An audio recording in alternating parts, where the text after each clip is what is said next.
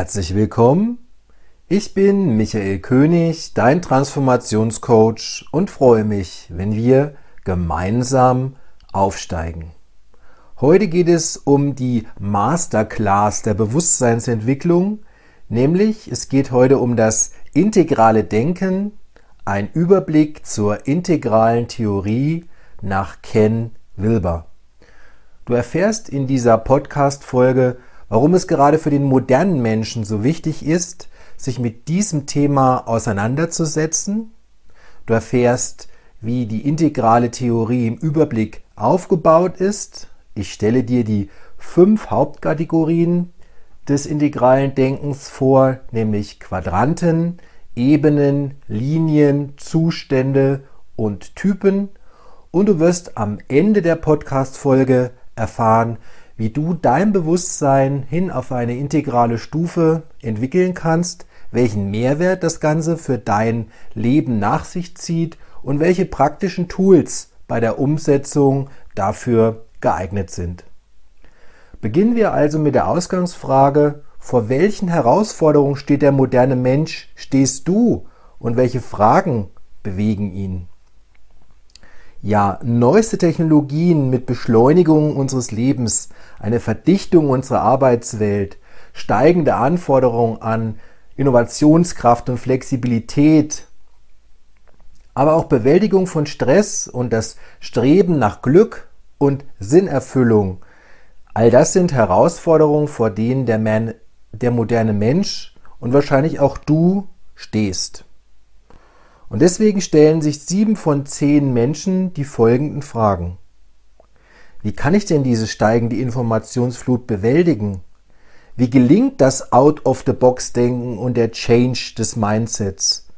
Wie kann ich Stress reduzieren und zugleich leistungsfähiger und innovativer sein? Wie kann ich Konflikte zieldienlich lösen und wachsen? Und wie kann ich durch eine wirklich sinnstiftende Tätigkeit einen Mehrwert für die Gesellschaft leisten.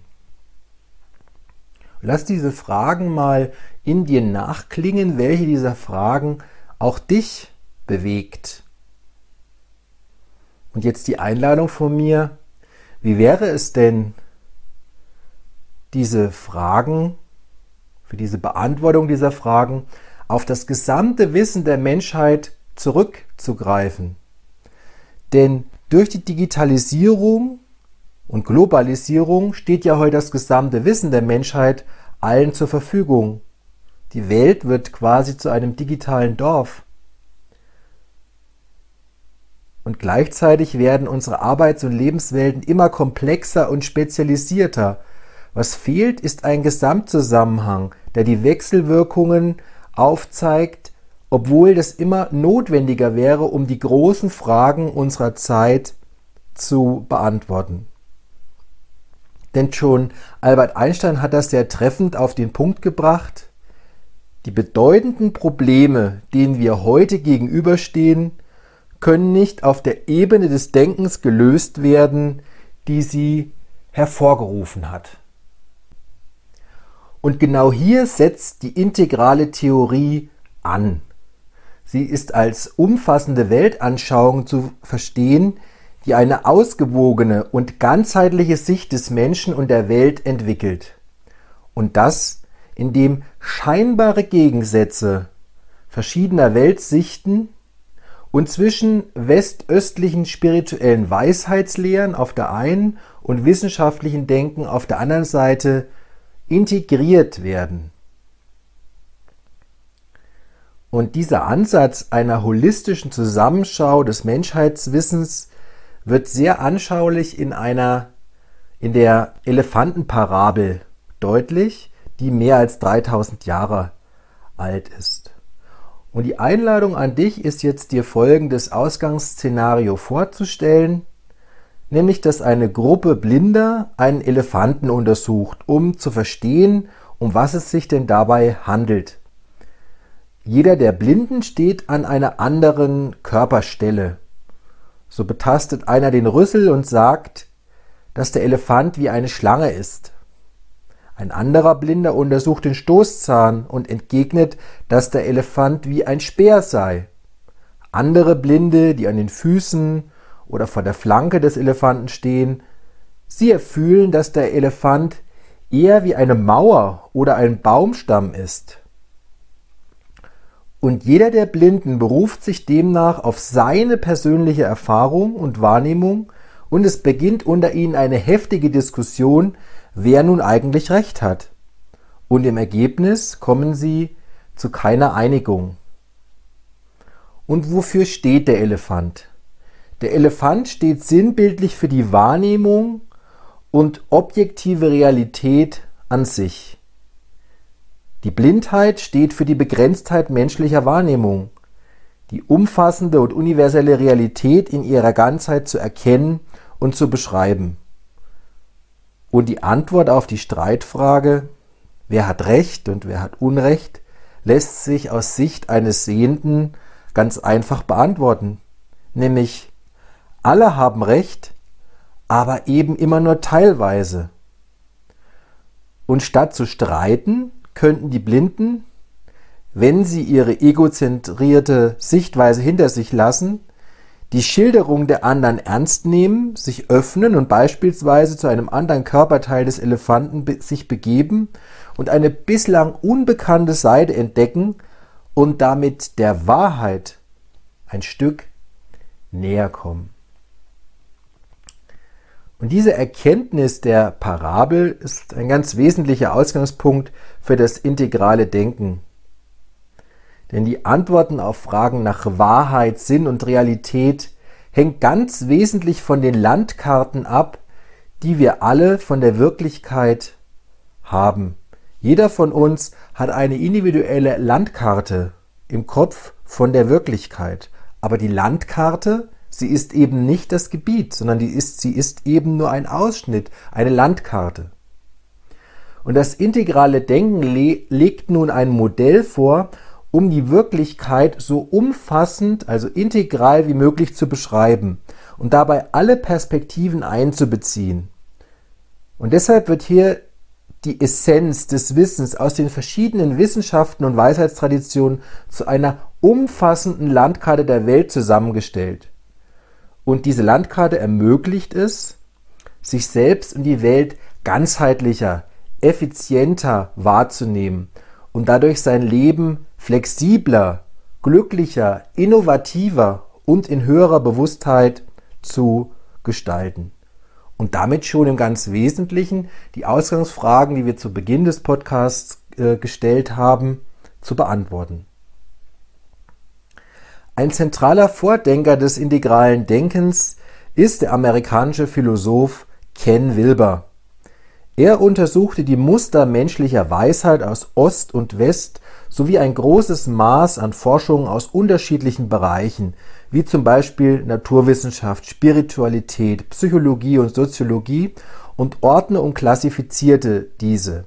Das Resultat ist ein integrales Modell, das heute mehr und mehr in Bereichen der Ökologie, der Kunst, des Managements, insbesondere im Kontext von New Work zum Beispiel, von dem du sicherlich auch schon gehört hast, im Bereich der Pädagogik und Spiritualität angewendet wird.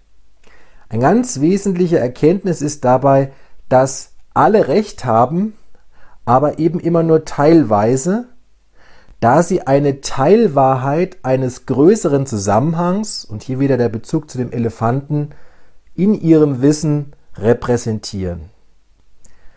Und wenn ich das Ganze in meinen Seminaren und Workshops vorstelle und gerade diesen Ansatz, die verschiedenen, das verschiedene Wissen, Weisheitstradition und Wissenschaft miteinander zu verbinden, Wissen von der westlichen Welt mit der östlichen Welt, das Ganze zu integrieren, dann ist der ein oder andere durchaus skeptisch weil er eben noch in einem sehr dualistischen Denken verhaftet ist. Und ich stelle dann die äh, zugespitzte Frage, wenn du jetzt zum Beispiel mal in einem fernöstlichen Land warst, wie zum Beispiel Thailand, ist dir da vielleicht mal aufgefallen, wie harmonisch, ja fast schon liebevoll die Menschen miteinander umgehen? Und warum ist das vielleicht so? Weil sie sich zum Beispiel begrüßen oder dich begrüßen mit dem Gruß Namaste. Und das heißt übersetzt, ich grüße das Göttliche in dir. Und in ihrer buddhistischen Überzeugung ist es einfach so, dass in jedem lebenden Wesen das Göttliche, nämlich die Buddha-Natur, verankert ist. Oder wenn wir nach China gehen und die Millionen Menschen, die zum Beispiel die Bewegungsmeditation des Qigongs durchführen, können denn das alles Idioten sein? Oder die Inder mit ihrer reichhaltigen Spiritualität? Oder wir brauchen auch gar nicht so weit zu gehen, wenn du eine Kirche besuchst oder ein Kloster, wenn du die Ruhe, die Geerdetheit, die Stille einfach wahrnimmst, wie das Ganze auch dein Leben befruchten kann. Denn es geht nicht darum, dass du jetzt ein Eremit in einem buddhistischen oder in einem deutschen Kloster wirst, sondern dass du die Essenz des Wissens und der Techniken einmal ausprobierst, ob sie nicht auch für dein Leben einen Gehalt, einen Mehrwert liefern können, damit du mehr von der Realität erfahren und erleben kannst. Und ähm, sicherlich ein eindrucksvolles Beispiel ist der Siegeszug der Meditation in der westlichen Welt. Bis in die 1980er Jahre ist ja die Meditation noch sehr stark belächelt worden. Aber dann gab es ähm, mit John Kabat-Zinn einen Molekularbiologen, der sich dem Thema ganz stark gewidmet hat und in groß angelegten Studien eine Bewegung mittlerweile losgetreten hat, das Mindful-Based Stress Reduction, wo heute hochpreisige Kurse ähm, ja, den Menschen zeigen, wie einfache Meditationstechniken zur Bereicherung des Lebens, zur Stressreduktion genutzt werden können. Natürlich hat das jetzt alles einen ähm, ja, wohlklingenden Namen, einen wissenschaftlich klingenden Namen. Achtsamkeit ist ähm, in aller Munde. Bloß die Buddhisten, die machen das schon tausend Jahre. Und genauso wird es wahrscheinlich auch mit den anderen Praktiken gehen, die ich da eben beschrieben habe, sei es mit Qigong oder Yoga. Und wenn wir uns die Entwicklung der Menschheit anschauen, dann merken wir ja, ähm, dass wir an Grenzen kommen, dass wir äh, unsere Probleme nicht mehr auf der Ebene beantworten können, wo wir stehen, sondern dass es neue Antworten braucht. Und dass mehr und mehr Menschen auch nicht nur die Dollarzeichen und den Wohlstand im Auge haben, sondern dass sie sich mehr und mehr nach dem Sinn erkundigen, dass sie sinnvolle Tätigkeiten erledigen wollen, dass sie sinnstiftend wirken wollen, dass sie sich nach dem Sinn fragen. Und am Ende ist für mich dieses Suchen nach dem Sinn nichts anderes als den tiefen Wunsch, die spirituelle Frage zu beantworten. Und wenn ich das jetzt mit der Wissenschaft, mit dem wissenschaftlichen Erkenntnisstand, wenn ich, mit, wenn ich Wissenschaft und Spiritualität zusammen denke und miteinander verbinde, dann kann ich neue Antworten auf die Fragen meines Lebens bekommen. Und da knüpft eben auch Wilber an, denn diese größeren Zusammenhänge unseres Erkennens und unserer Existenz hat Wilber dann in einer Landkarte von allem zusammengestellt, dem sogenannten Aqual-Rahmen. Aqual steht dabei für die fünf Hauptkategorien des integralen Denkens, alle Quadranten, alle Ebenen, alle Linien, alle Zustände und alle Typen. Und diese fünf werde ich dir nun vorstellen. Beginnen wir also mit den Quadranten oder alles geschieht immer aus vier Dimensionen des Seins. Und der Ausgangspunkt ist hier, dass jeder Mensch gleichzeitig aus vier Quadranten heraus, nämlich ich, wir, es und sie, agiert und er ist damit zugleich Individuum und gleichzeitig auch untrennbar seine Systeme, in die er eingebunden ist. Die vier Quadranten zeigen damit vier grundlegende Perspektiven, die du gegenüber jedem Ereignis und Aspekt der Wirklichkeit einnehmen kannst. Nämlich der eine Quadrant ist das individuell Innere, der zum Beispiel jetzt aktiv ist, wenn du mir jetzt zuhörst, dann hast du Gedanken und Gefühle, die in dir vorhanden sind. Dann dein kollektives Inneres. Also wenn du jemanden triffst, mit jemandem interagierst oder wenn ich jetzt vor dir stehen würde und würde dir in die Augen schauen, entsteht im Inneren von dir und von mir eine Beziehung. Dann das individuelle Äußere, das ist also dein Körper und dein Verhalten, das du nach außen hin zeigst. Und dann eben auch noch das kollektive Äußere. Das heißt, in welche sozialen Strukturen und Systeme du eingebettet bist. Und alle vier Quadranten sind gleich wichtig und beeinflussen sich gegenseitig. Und wirkliche Entwicklung kann nur stattfinden, wenn alle vier beachtet werden.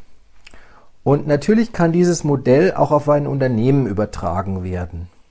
Und dabei zeigen die Quadranten zum einen, dass es eine Innen- und Außenperspektive des einzelnen Mitarbeiters gibt. Ja, zum einen ist da die äußere Quadrant, äh, die, die äußere, der äußere Aspekt des Mitarbeiters, also seine Fähigkeiten, sein sichtbares Verhalten, seine Studienabschlüsse. Und gleichzeitig hat er ja Gedanken und Gefühle, er hat unbewusste Potenziale und er identifiziert sich in einer gewissen Form mit dem Unternehmen. Und dann haben wir noch das Unternehmenssystem als Ganzes. Das ist also dann die Außenperspektive, sind die Auf- und Ablauforganisation, das Organigramm, das du kennst, die eingesetzten Technologien, das Wirtschaftsumfeld, die soziale Marktwirtschaft, in dem sich das Ganze befindet. Und dann natürlich aber auch noch der Wir-Quadrant, also der, die innerliche Perspektive des Unternehmenssystems, in dem nämlich die Führungskultur, der Team Spirit, das gefühlte Betriebsklima deutlich wird. Und was ich leider immer wieder beobachte, gerade im Kontext von Unternehmenstransformation, im Kontext von New Work, so ist es so, dass natürlich diese Außenperspektive durch Schulungen, Prozessoptimierung und neue Systeme, Business Model Canvas zum Beispiel, ähm, dass die sehr stark eingesetzt werden.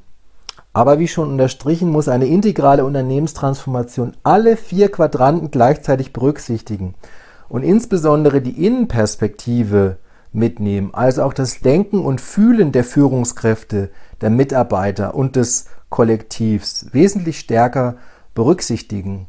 Und ein Schlüsselthema ist dabei natürlich auch das äh, Thema Ego-Transformation. Was ich genau damit meine und wie New Work aus einer integralen Perspektive gelebt werden kann, welche Durchbruch, Durchbrüche notwendig sind und wie das Ganze mit praktischen Tools gelingen kann, das kannst du in Ruhe nochmal in der Folge 7 dieser Podcast-Reihe nachhören. Ja, das war also das Quadrantenmodell. Du kannst auf meiner Website gemeinsam-aufsteigen.de unter dem Bereich Beiträge auch nochmal einen Beitrag zum integralen Denken aufrufen, wo du dir das Ganze in Ruhe, das Quadrantenmodell, auch noch einmal anschauen kannst. Das trifft auch jetzt auf folgende Beschreibungen. Ja, kommen wir jetzt zu den Ebenen im integralen Denken, die auch als Entwicklungsstufen menschlichen Bewusstseins beschrieben werden. Und hier wird das Modell von Spiral Dynamics herangezogen. Und der Ausgangspunkt bildet die Erkenntnis, dass die menschliche Bewusstseinsentwicklung kontinuierlich erfolgt und nie beendet ist. Das Bewusstsein durchläuft genau wie das Äußere vom Urknall über Zellen bis hin zu Organismen eine Entwicklung von bestimmten Wertesystemen, die in Stufen eingeteilt werden können. Und ein elegantes Modell, das diese Entwicklung beschreibt, heißt Spiral Dynamics und wurde von den Forschern Claire Graves, Chris Cohen und Don Beck entworfen. In diesem Modell hat der Mensch, die Menschheit, acht unterschiedliche Wertesysteme hervorgebracht, in denen sich heute Menschen, damit aber auch Teams und Organisationen bis hin zu Staaten befinden. Ein Wertesystem reflektiert dabei, wie Menschen denken, das heißt ihre Werte und Glaubensstrukturen. Alle acht Wertesysteme sind grundsätzlich in jedem Menschen angelegt und können durch unterschiedliche Erfahrungen, zum Beispiel durch eine integrale Lebenspraxis, auf die ich noch zu sprechen kommen werde, ähm, aktiviert werden. Die einzelnen Stufen haben sich in einer ganz bestimmten Reihenfolge entwickelt und pendeln spiralförmig zwischen der Betonung der Individualität und dem Gruppenfokus hin und her. Im Idealfall integriert die jeweils folgende Stufe die vorherige Stufe. Erfolgt dies nicht, zeigen sich Probleme und Konflikte im Leben. Eine Weiterentwicklung im Leben eines Menschen erfolgt zum einen immer dann, wenn sich das Umfeld verändert und die Anforderung besteht, ein höheres, komplexeres Bewusstseinsniveau zu entwickeln. Zum anderen erfolgt dies, wenn sich die jeweilige Stufe ausgelebt hat, unzureichende Antworten auf Sinnfragen liefert oder eine persönliche Krise plötzlich die Prioritäten im Leben verändert. Und ein wesentlicher Ansatz des integralen Denkens ist, Menschen dabei zu unterstützen, sich zu einer integralen Bewusstseinsstufe zu entwickeln, in denen immer mehr Perspektiven gesehen werden können. Ich werde am Ende dieses, dieser Podcast-Folge noch einmal darauf zurückkommen. Wenn dich das Modell Spiral Dynamics und die verschiedenen Entwicklungsstufen im Detail interessieren, dann lade ich dich ein, dir die Folge 3 dieser Podcast-Folge dazu anzuhören. Kommen wir nun zur nächsten Hauptkategorie, den sogenannten Linien verschiedene Intelligenzen erkennen und entwickeln. Ja, diese Hauptkategorie der Linien baut auf die Erkenntnis auf, dass sich in jedem Menschen verschiedene Intelligenzen zeigen und entwickeln. Also, dass es beispielsweise neben einer kognitiven Intelligenz, die zum Beispiel über den IQ, den kennst du, gemessen werden, auch eine emotionale Intelligenz, EQ, gibt, die sich entsprechend in einer kognitiven und einer emotionalen Linie des Individuums zeigen. Und Beispiele für weitere Linien sind zum Beispiel die moralische Linie, hinter der die Kernfrage steht, was soll ich tun?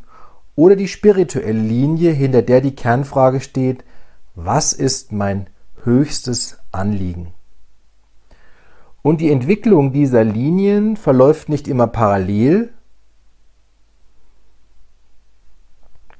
Und um mal ein Beispiel aus der Praxis aufzuführen, ganz vereinfacht, zeigen meine Erfahrungen in meiner Arbeit mit Menschen beispielsweise die hochintelligente, zielorientierte Führungskraft, die in ihrer kognitiven Linie sehr weit ist, aber die nur eine sehr bedingt ausgeprägte soziale und moralische Kompetenz hat. Das heißt also, emotionale und moralische Linie ist deutlich weniger stark ausgeprägt, was sich natürlich in verschiedenen Konflikten sowohl im Unternehmen als auch durchaus privat zeigt.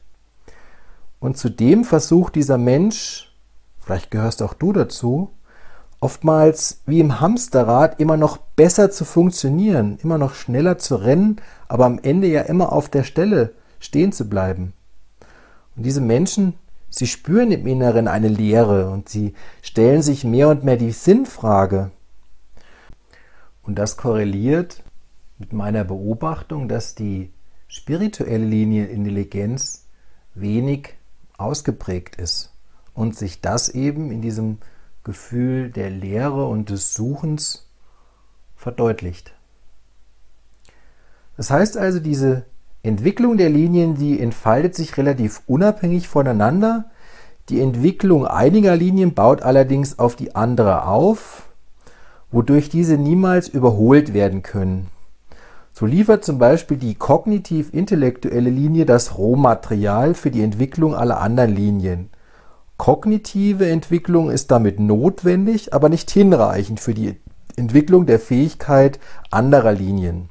Und einige Autoren gehen insgesamt davon aus, dass eine Person eher ausgeglichen und ausbalanciert ist, wenn sich ihre Linien möglichst alle auf einer Ebene befinden.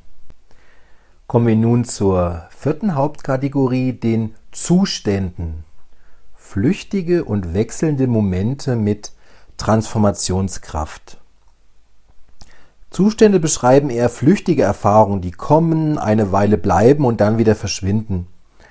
Wenn du zum Beispiel gut drauf bist, gelingen dir Handlungen und Aktivitäten besser und du hast eine optimistischere Sicht auf die Welt als vielleicht an anderen Tagen.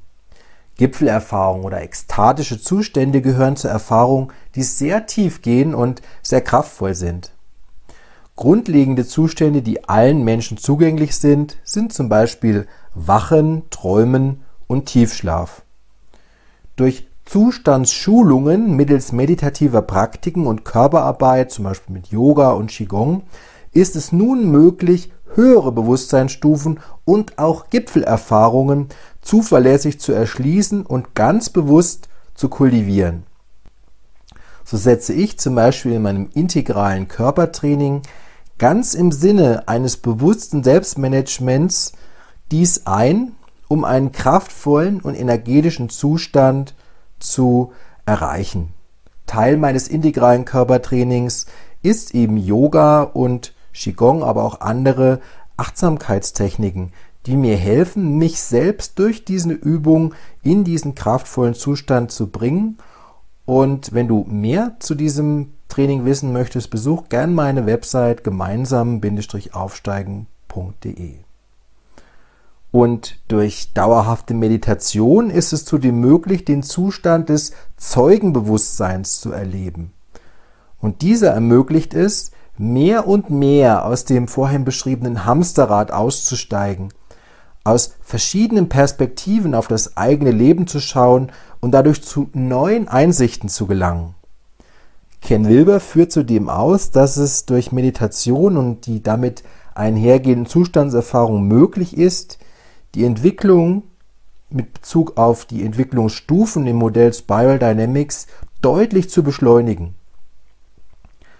Wenn dich die Kraft der Meditation, die Wirkung der Meditation als Wunderwaffe für dein Leben mehr interessiert, dann lade ich dich ein, dir die Folge 5 dieser Podcast-Folge Kraft der Meditation anzuhören.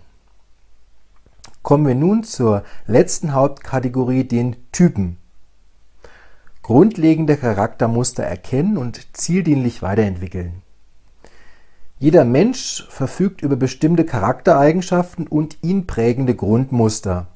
Diese Eigenschaften finden sich zum Beispiel in Persönlichkeitstypen oder einfach in den Typen wieder. Bekannt sind hier zum Beispiel der MBTI, der Myers-Briggs Typenindikator, der unter anderem in extrovertierte und introvertierte Typen unterscheidet oder das sogenannte DISC-Modell. Eine grundlegende Typenunterscheidung kann in eher männlich, also Betonung des, der Logik, des Wettkampfs und der Individualität, oder eher weiblich, Betonung von Gefühl, Verbundenheit und Kommunikation, erfolgen, wobei beide Geschlechter, männliche und weibliche Seiten auf sich vereinen. In meinen Coachings arbeite ich gerne mit dem uralten und sehr nuancierten Persönlichkeits- Modell mit der Persönlichkeitstypologie des Enneagramms, das neun Grundmuster beschreibt, zum Beispiel den Erfolgstyp, den Perfektionisten, den Harmonietypen. Und indem wir die Muster, die in uns aktiv sind, verstehen, können wir selbst wachsen und besser mit anderen kommunizieren. Damit hilft das Enneagramm zu verstehen, was die Grundzüge unserer Persönlichkeit sind, was uns wichtig ist und was in uns vorgeht.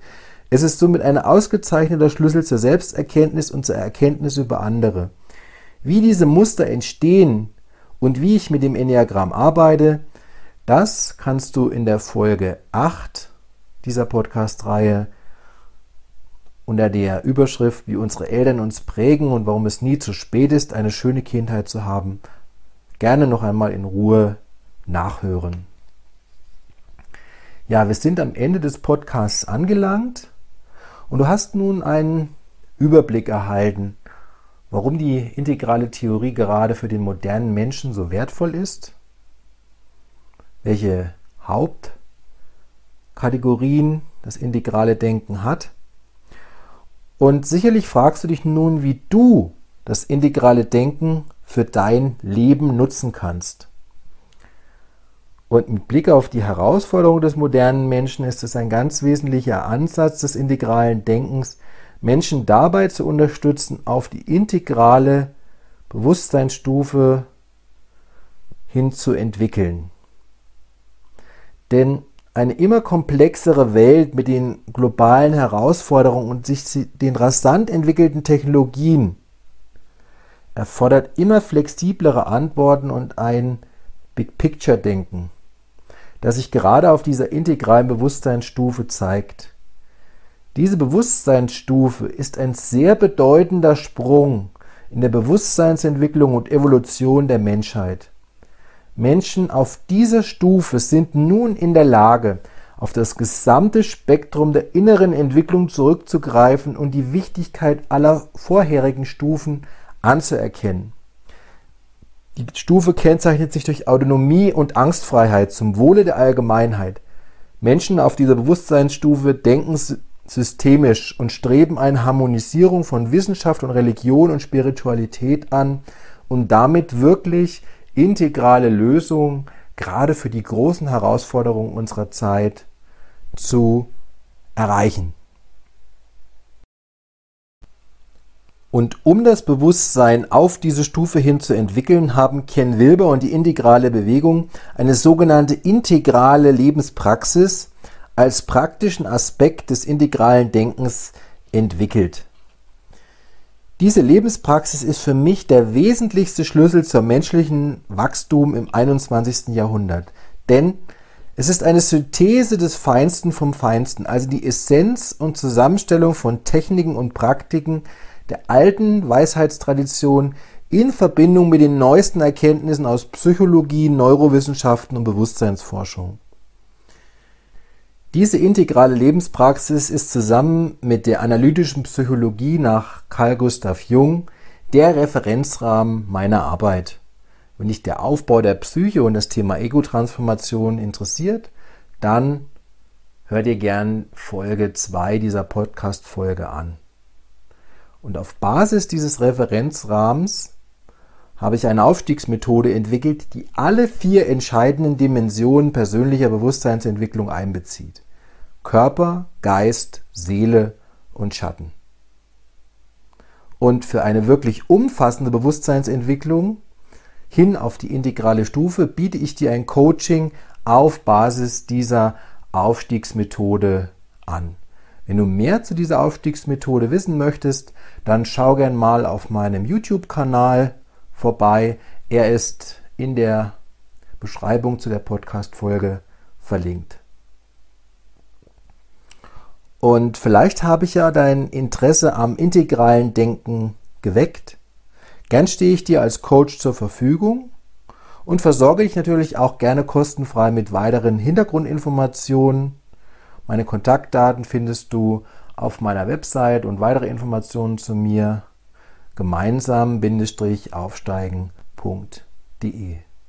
Und ich möchte den Podcast heute auch nutzen für einen persönlichen Ausblick, denn wie auch im Beitrag schon mehrfach angeklungen, ist das integrale Denken auch und gerade in Wirtschaft und Politik von ganz besonderer Relevanz. Deshalb arbeite ich derzeit an einem integralen Manifest für eine Politik im 22. Jahrhundert. Dieses soll den Rahmen für eine zu gründende Aufstiegsbewegung sein.